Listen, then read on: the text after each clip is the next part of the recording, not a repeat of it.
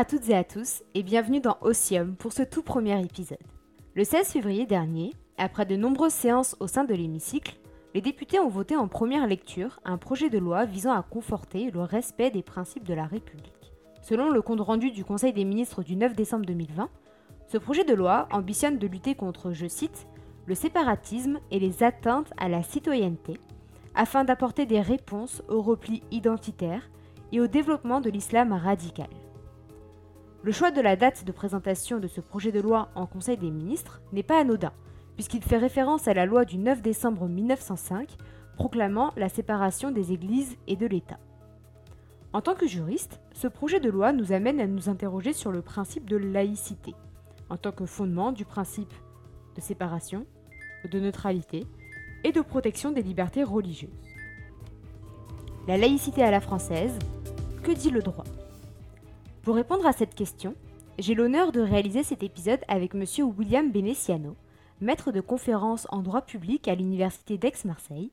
Bonjour monsieur. Bonjour. Vous vous intéressez notamment aux questions relatives au droit de la laïcité et c'est l'une des raisons pour laquelle nous avons souhaité vous convier à cet épisode et je vous remercie une nouvelle fois d'avoir accepté cette invitation. Je vous en prie. Pour commencer notre conversation, je vous propose de nous interroger sur le principe de laïcité. Une notion qui est abondamment évoquée dans le débat public, mais qui ne me semble pas, et je parle sous votre contrôle, être définie dans notre droit positif. Donc en début d'épisode, je me suis permise de reprendre la définition de la laïcité telle que vous la donnez à vos étudiants, à savoir le fondement du principe de séparation, de neutralité et de protection des libertés religieuses. Mais est-ce que vous pourriez revenir sur cette notion complexe qu'est la laïcité?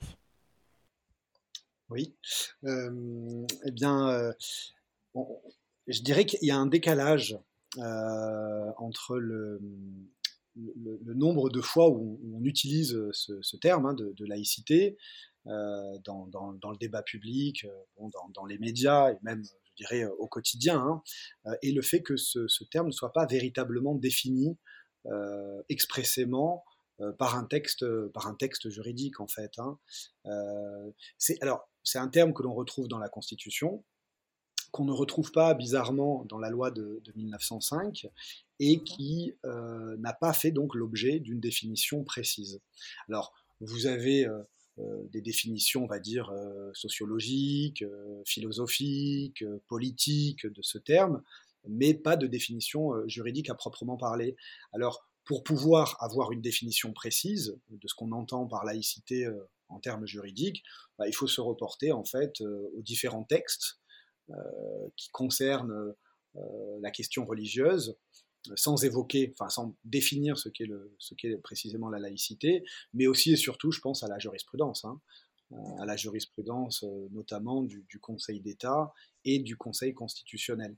Alors, si on fait une synthèse euh, de la définition qui a été donnée par, par ces juridictions, eh bien, moi, je, enfin, on peut considérer que, ma foi, le principe de laïcité, c'est un principe d'organisation politique et administrative de l'État, euh, qui va, euh, on va dire, impliquer euh, trois choses, qui va impliquer trois conséquences, pour être plus précis. Comme vous l'avez indiqué, le, principe de séparation des églises et de l'État, principe ensuite de protection de la liberté de religion. Alors moi, je préférerais du, coup utiliser le, singulier plutôt que le, pluriel, hein, donc la liberté de, religion, et troisièmement, le, principe de neutralité toute la difficulté, en fait, c'est qu'au terme de, toutes ces jurisprudences, bah, il s'agit de, d'essayer de, bien de concilier euh, ces trois corollaires du principe de laïcité euh, qui euh, sont difficilement conciliables parce que moi je dis souvent comme ça aux étudiants que pour un État, être garant du principe de laïcité, c'est un peu être schizophrénique, hein, parce que d'un côté, voilà, il doit être séparé des, des cultes. bon, qui peut impliquer forcément la neutralité, mais ce qui peut être euh, euh, difficile à concilier avec une garantie active euh, de la, de la liberté de religion. C'est très compliqué d'avoir une définition juridique, et ce d'autant plus que c'est un terme qui est utilisé bon, dans le débat politique, sachant que chacun va avoir sa propre définition D'où d'ailleurs parfois des qualificatifs qu'on ajoute au terme de laïcité, laïcité passive, active, positive, négative, de combat, de défense. voilà. Donc c'est-à-dire que face à l'indétermination première de, ce terme, euh, eh bien, il va y avoir une polémique sur son sens euh, précis. Alors, ce qui est bien avec le droit, euh, c'est justement qu'on arrive finalement, après avoir étudié les différents textes et les différentes décisions de justice, on arrive à avoir une définition précise de ce qu'est la, la, laïcité. Et tout l'intérêt, je crois, de l'approche juridique du principe de laïcité, c'est justement d'essayer de, dire voilà ça c'est possible, ça c'est pas possible, euh, sans forcément entrer dans les polémiques euh, qui sont celles que l'on retrouve dans les médias ou dans les débats politiques ou même à table, je sais pas moi, dans le cadre d'un repas, repas familial. Et c'est pour ça que souvent on m'a demandé, parce que je fais parfois des conférences euh, notamment dans, les au sein de, certaines administrations, et on me dit tout le temps, ah, mais vous n'avez pas peur de parler de ce genre de sujet sensible? Bah non, justement, puisque je suis pas là pour donner mon avis, je suis juste là pour essayer de me faire dire le, porte-parole euh, du droit, enfin le plus modestement possible de ce que voilà, de ce qu'autorise le droit et de ce que le droit n'autorise pas, voilà, en matière de, euh, de droit de la laïcité. Oui, c'est la raison pour laquelle on a voulu vous convier à cet épisode parce que bah, avec l'actualité euh, telle qu'elle est aujourd'hui, c'est, je pense que c'est intéressant d'analyser cette actualité par le prisme juridique pour voir ce qui est possible et ce qui ne l'est pas. Et donc, euh, j'aimerais revenir sur les trois principes que vous avez évoqués concernant la laïcité. Est-ce que rapidement vous pourrez nous dire à quoi correspond le principe de séparation, de neutralité et de protection de la liberté des religions? Ça dépend. Est-ce que vous avez 10 heures devant vous? Non, malheureusement, non. Euh, alors, je vais nécessairement être euh, peut-être euh, être peut-être un peu trop simpliste. parce qu'en réalité, bon, si on prend par exemple le, principe de séparation, on va en déduire, par exemple, et entre autres, hein, le fait que, ma foi, l'État n'est pas compétent euh, in religiosis. Il n'est pas compétent dans le domaine religieux. Euh, il n'est pas compétent pour euh, notamment définir ce qu'est une religion. D'où d'ailleurs le fait que bon bah le phénomène sectaire ne soit pas interdit. Hein. Quiconque a le droit de, monter son mouvement religieux et donc son mouvement sectaire. Et donc vous n'avez pas, a priori, ni de définition de ce qu'est une religion, ni au sens juridique du terme, ni de définition de ce qu'est une secte. Encore ça, c'est séparation. Voilà, ça c'est le principe.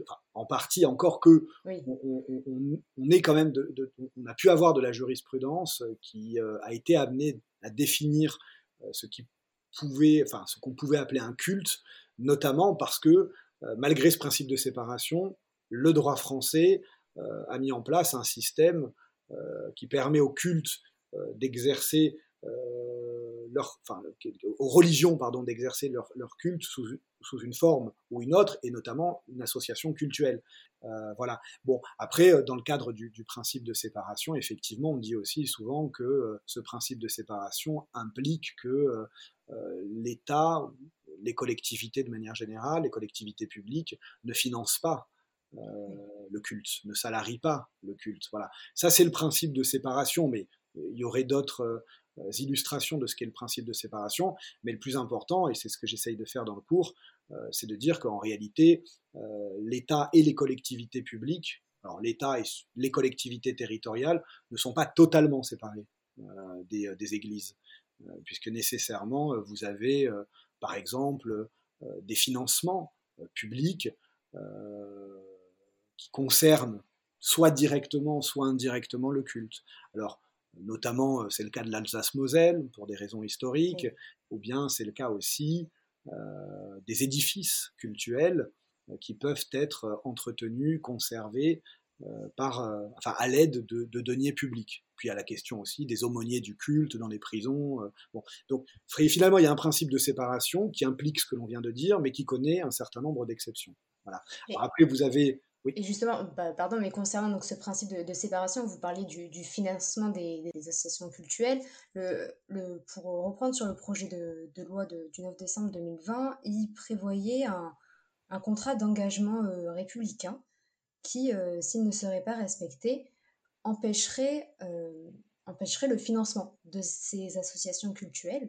Donc je voulais savoir aujourd'hui comment est-ce que ce financement est encadré et j'imagine donc qu'il y a une distinction qui doit être faite entre les associations de type loi 1901, loi 1905.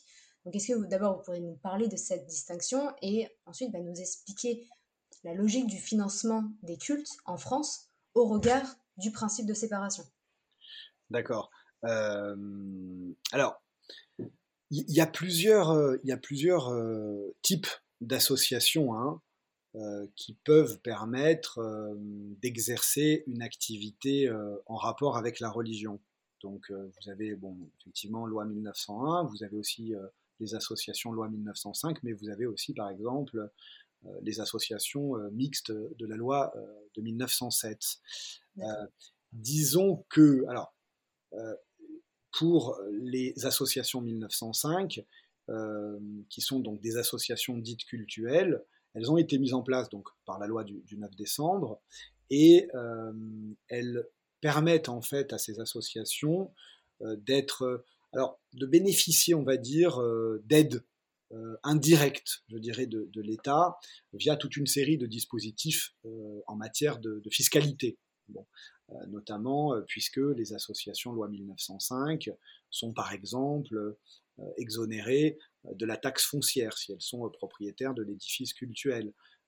et puis, elles ont la possibilité aussi de recevoir des dons manuels et elles peuvent aussi permettre aux donateurs eh bien, de, déduire de, leurs dons de leurs revenus. Bon, tout ça dans, un certain nombre de, limites. Hein.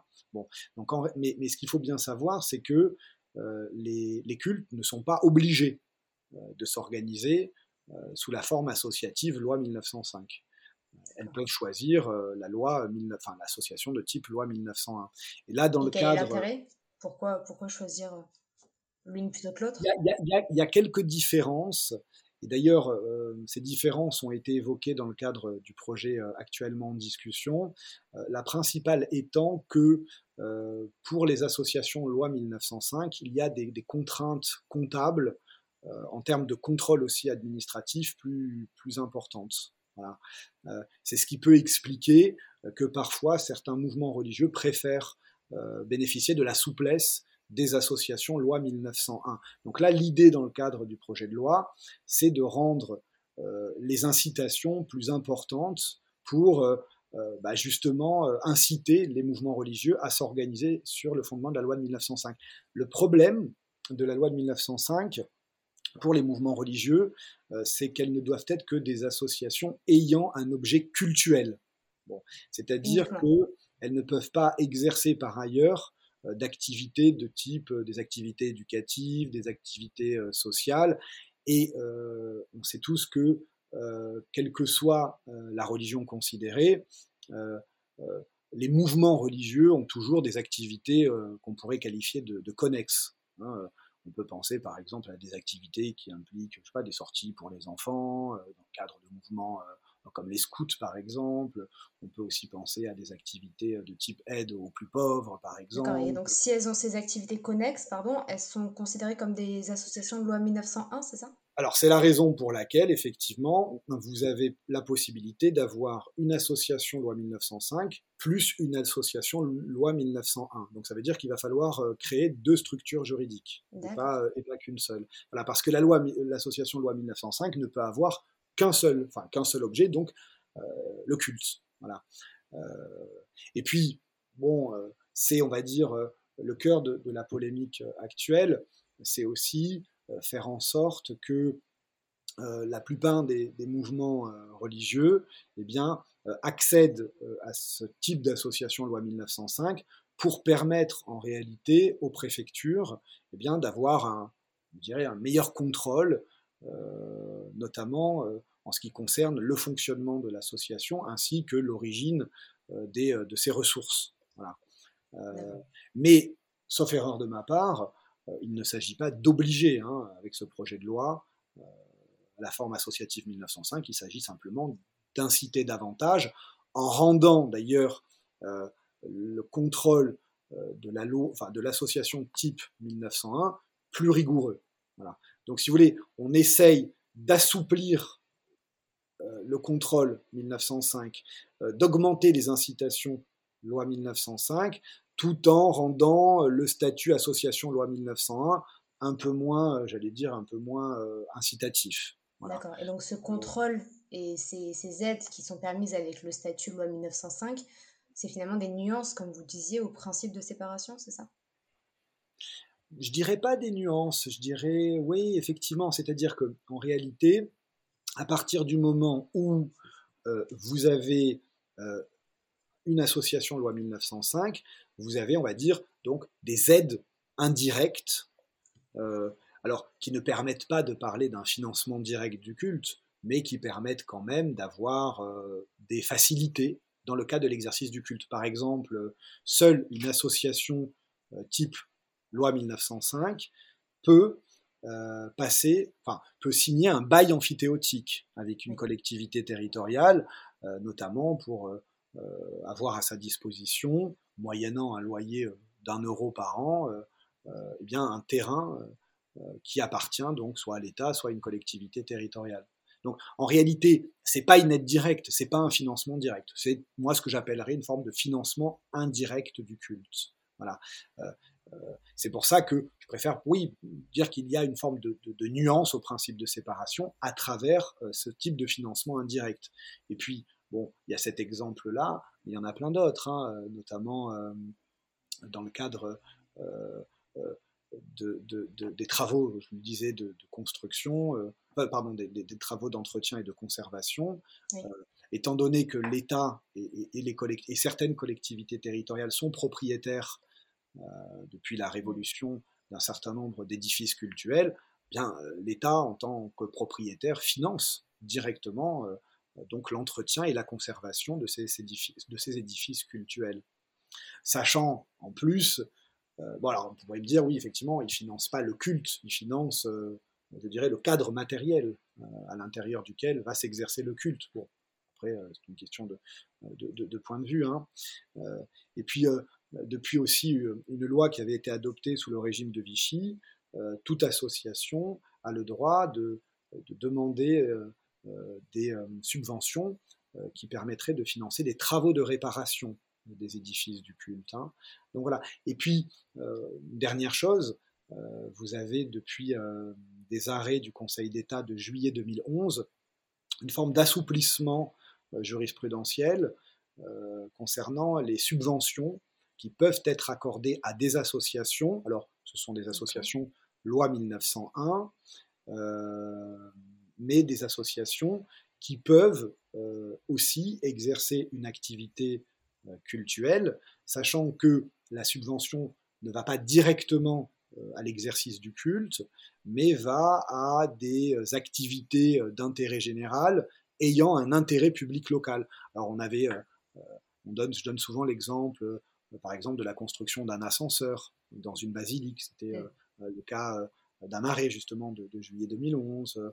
On a le cas de, aussi de, de la réparation de l'orgue d'une église. Donc ça, ces financements sont possibles, même si ce sont des associations culturelles, le financement est quand même possible parce qu'il répond à un, intérêt, un objectif d'intérêt général. même si ce sont des associations, loi 1901. Alors, loi 1905 ou loi 1901. Mais là, en l'occurrence, c'était des associations, euh, loi, loi 1901. Donc, alors, après, le Conseil d'État avait mis toute une série de, avait posé toute une série de conditions, hein, considérant que euh, ça n'est qu'une part euh, du financement qui est public, il faut qu'il y ait un engagement signé entre la collectivité et l'association qui reçoit la subvention, qui va elle-même aussi participer à cette, ces travaux notamment. bon, et il faut qu'il y ait un intérêt public local, touristique, culturel, euh, sanitaire, par exemple, aussi. Euh, ça avait été le cas euh, avec la location d'une salle municipale à une association musulmane, notamment durant la fête de, l'Aïd, pour que la communauté puisse être en mesure de, de, recevoir, enfin d'accueillir, on va dire, des sacrificateurs permettant de faire face à la recrudescence des sacrifices, notamment pour la fête des moutons, alors moyennant finance là cette fois-ci. Hein. donc il y a une mise à, disposition d'une salle euh, municipale, mais euh, à titre à titre onéreux. mais la question s'était posée de savoir s'il n'y avait pas une contrariété avec le principe de neutralité, puisqu'il s'agissait d'une salle municipale. Voilà. Donc d'ailleurs, les, les, comment dire, les principes euh, se combinent eux-mêmes dans le cadre des décisions qui, qui sont rendus. Bah, justement, on va, on va pouvoir parler donc du, du second principe peut-être? Vous venez de l'évoquer, c'est le principe de neutralité. Donc déjà, ce qu'on peut dire, c'est qu'avec le principe de séparation, ce principe est fondamental, mais il n'empêche pas tout, tout lien entre l'État et les religions, même si c'est un lien indirect. Vous parlez des financements indirects, donc ça c'est pour le premier principe. Et donc maintenant, on peut peut-être aborder le deuxième corollaire de la laïcité. Vous en faisiez référence, donc le principe de neutralité. Alors déjà, quelle distinction avec le principe de, séparation? Et euh, peut-être que vous pourriez nous, dire un mot aussi euh, sur le, projet de loi qui, euh, qui aimerait étendre ce principe de neutralité, non plus uniquement au service public, mais à tous les organismes de droit privé délégataires de ce service public même si ce sont des organismes de droit privé, encore une fois. Ouais, alors, sur la signification du, principe de neutralité, euh, bon, c'est vraiment une signification, euh, j'allais dire, assez, euh, traditionnelle, hein, qui est donc le principe de neutralité au départ qui concerne les, les, services publics. Bon, je dirais que moi que le principe de neutralité, c'est une sorte de principe qui veut, qui veut comment dire, qui veut assurer de la part de la collectivité publique, de la, bien une forme de, forme de posture, une posture qui impliquerait que les administrés aient le sentiment d'être traités de manière égalitaire parce que la personne publique, son service, ses agents ne manifestent pas une appartenance religieuse. Voilà. donc on est plus dans le cadre du principe de neutralité sur une posture euh, sur une apparence, hein, je dirais, qui permet en réalité de garantir, ou qui laisserait entendre qu'il y ait une garantie, qui permettrait de garantir un sentiment pour l'administré, pour les administrés, de se sentir traités euh, euh, normalement, égalitairement, quelle que soit leur, leur croyance ou leur appartenance religieuse. Malgré tout, quand on regarde bien, se rend compte que le principe de neutralité est loin d'être d'application générale. Euh, par exemple, sauf exception, parce qu'il y a quand même deux exceptions, euh, les élus ne sont pas soumis au principe de neutralité, par exemple. Euh, en gros, juridiquement, rien n'empêcherait Emmanuel Macron de porter un signe religieux. Rien n'empêche une conseillère municipale, je prends l'exemple d'une décision qui avait été rendue par la Cour de cassation, rien n'interdit à une conseillère municipale euh, de porter une grosse croix hein, durant une séance du conseil municipal, dans la mesure où les élus ne sont pas soumis au principe de neutralité. le président de la République, d'ailleurs, est chanoine d'honneur hein, de, la basilique Saint-Jean-de-Latran, etc. Donc, alors, il y a quelques exceptions quand même, hein, notamment l'intérieur de, l'Assemblée nationale où les députés euh, se doivent d'avoir des tenues qui ne manifesteraient pas euh, une appartenance religieuse, donc ils sont soumis en quelque sorte au principe de, neutralité. Euh, voilà. Donc ça ne concerne pas directement les élus, ça ne concerne bien entendu pas les administrés. dis, moi je dis souvent que la neutralité c'est un principe d'application verticale qui va du haut vers le bas. Donc euh, nous, euh, étant en bas, si vous voulez, les, administrés, nous ne sommes pas soumis au principe de neutralité, même s'il y a des exceptions. Hein. Euh, administrés, usagers, notamment les usagers depuis 2004 des établissements scolaires. Bon, alors c'est pas une neutralité totale, hein, mais c'est une forme de, neutralité. Concrètement, donc l'interdiction de porter tout signe religieux dans la voie publique, sur la voie publique, pardon, juridiquement, ça ne serait pas possible. Bah, ça, aujourd'hui. Avec les textes actuels. Avec, les textes, non, non, non, non. Là, imposer euh, une neutralité euh, généralisée euh, dans l'espace public me paraît, me paraît impossible d'un point de vue juridique. Hein. Mais bon, après. rien n'est totalement impossible. Je sais pas, il suffirait de réviser la Constitution, hein, mais bon, là, on aurait des problèmes avec la Cour européenne des droits de l'homme. Bon, euh, voilà, une simple loi ne suffirait pas. Il faudrait une révision pense pas. Non, je, ne pense pas. Et, et euh, sauf erreur de ma part, mis à part quelques candidats, enfin quelques personnalités politiques, euh, très peu proposeraient de supprimer les signes religieux de l'espace public. Hein, ça me paraît être là, là, ça pourrait être considéré comme étant une atteinte disproportionnée cette fois-ci à la liberté de religion. Voilà. Après, bon, euh, par rapport à votre question et, par rapport au projet de loi, effectivement, hein, euh, euh, alors moi, moi j'ai pas l'habitude, j'aime pas trop commenter l'actualité. je préfère attendre que le texte soit adopté. Mais c'est vrai que il est question d'étendre le principe de neutralité aux salariés participant à une mission de, de, service public. Alors le problème, le problème, c'est que j'ai pas lu la disposition, euh, mais ça me paraît être superfétatoire dans la mesure où euh, la jurisprudence impose déjà euh, ce principe de neutralité aux salariés des entreprises privées délégataires d'un service public, puisque en réalité, hein, les agents publics, mais aussi les salariés d'une entreprise privée euh, exerçant une mission de service public sont déjà soumis au principe de neutralité, hein, puisque là on entend le service public au sens matériel davantage qu'au sens organique. Hein. Donc bon, c'est déjà le cas. Euh, d'ailleurs, il y a eu plusieurs décisions qui, l'ont rappelé. Et puis, depuis la loi euh, travail, la loi dite El Khomri, qui avait été adoptée, je crois, en août 2016, sauf erreur de ma part, il est possible hein, d'imposer d'ailleurs une neutralité religieuse euh, alors à certaines conditions, bien sûr, dans le cadre d'une entreprise privée n'exerçant pas de mission de service public. Donc là, sur cet aspect-là, ça me paraît être euh, redondant. Je, pense que, bon, euh, pour ces questions-là, peut-être que le gouvernement a entendu inscrire dans le droit positif, en tout cas pour les, entreprises privées délégataires d'un service public, inscrire, on va dire, je dirais, des acquis jurisprudentiels peut-être. Euh, mais euh, bon, voilà, ça me paraît pas être fondamental. Alors après, effectivement, euh, vous avez le, dernier principe, hein, enfin le dernier principe de, garantie de la liberté de religion, dont l'étude, moi, je trouve, est la, plus intéressante, hein, puisque je dirais que euh, la liberté de religion consiste à pouvoir euh, tout faire sauf ce qui est interdit. voilà. Bon, euh, mais, c'est vrai que quand on commence à rentrer dans, les détails, c'est là qu'on se rend compte qu'on a un droit français que j'estime moi particulièrement libéral. Hein. alors c'est vrai que c'est pas très tendance de dire ça, mais je, trouve qu'il est libéral dans le sens où d'abord il y a très très peu en droit français d'interdiction euh, qui viendrait spécifiquement toucher euh, le domaine du religieux.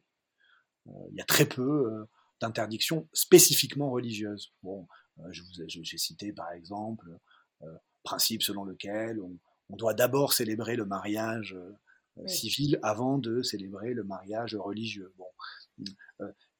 il y a énormément aussi de dispositions qui viennent limiter la liberté de religion sous l'angle de la police qu'on appelle la police des cultes, euh, et là, moi, je dis souvent euh, à mes compatriotes euh, d'origine musulmane, je leur dis souvent, parce que certains me disent oui, mais monsieur, quand même, oui, quand, voyez, on se sent stigmatisé, les textes reviennent souvent sur la question de l'islam. Bon, ce, ce projet-là, projet de loi actuel, il y avait eu la loi interdisant la dissimulation du visage dans l'espace public. Et moi, ce que j'aime bien leur rappeler, c'est de leur dire oui, mais regardez quand même la loi de 1905 et les débats qui ont précédé la loi de 1905 vous avez énormément de dispositions dans la loi de 1905 qui constituent des interdictions spécifiquement dans le domaine des activités religieuses, qui sont rédigées dans des termes généraux, euh, parce que ces infractions ne visent pas euh, une religion en particulier, mais qui dans les faits, en réalité, s'adressaient principalement euh, au ministre du culte catholique, qu'on pouvait soupçonner de ne pas être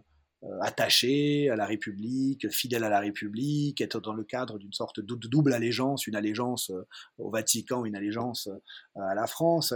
Et donc ces suspicions qui sembleraient, alors au dire hein, de, certains qui le ressentent comme ça, ces suspicions qui sembleraient peser sur les musulmans, en réalité sont exactement les mêmes que celles qui pesaient déjà sur, les, sur les catholiques en, 1905. Euh, et donc je disais que dans la loi de 1905, vous avez des dispositions qui viennent limiter la liberté de religion, mais notamment, notamment euh, euh, les activités qui pourraient être tenues dans, au sein des édifices recevant des fidèles, hein, notamment des réunions politiques qui sont interdites dans des, édifices du culte.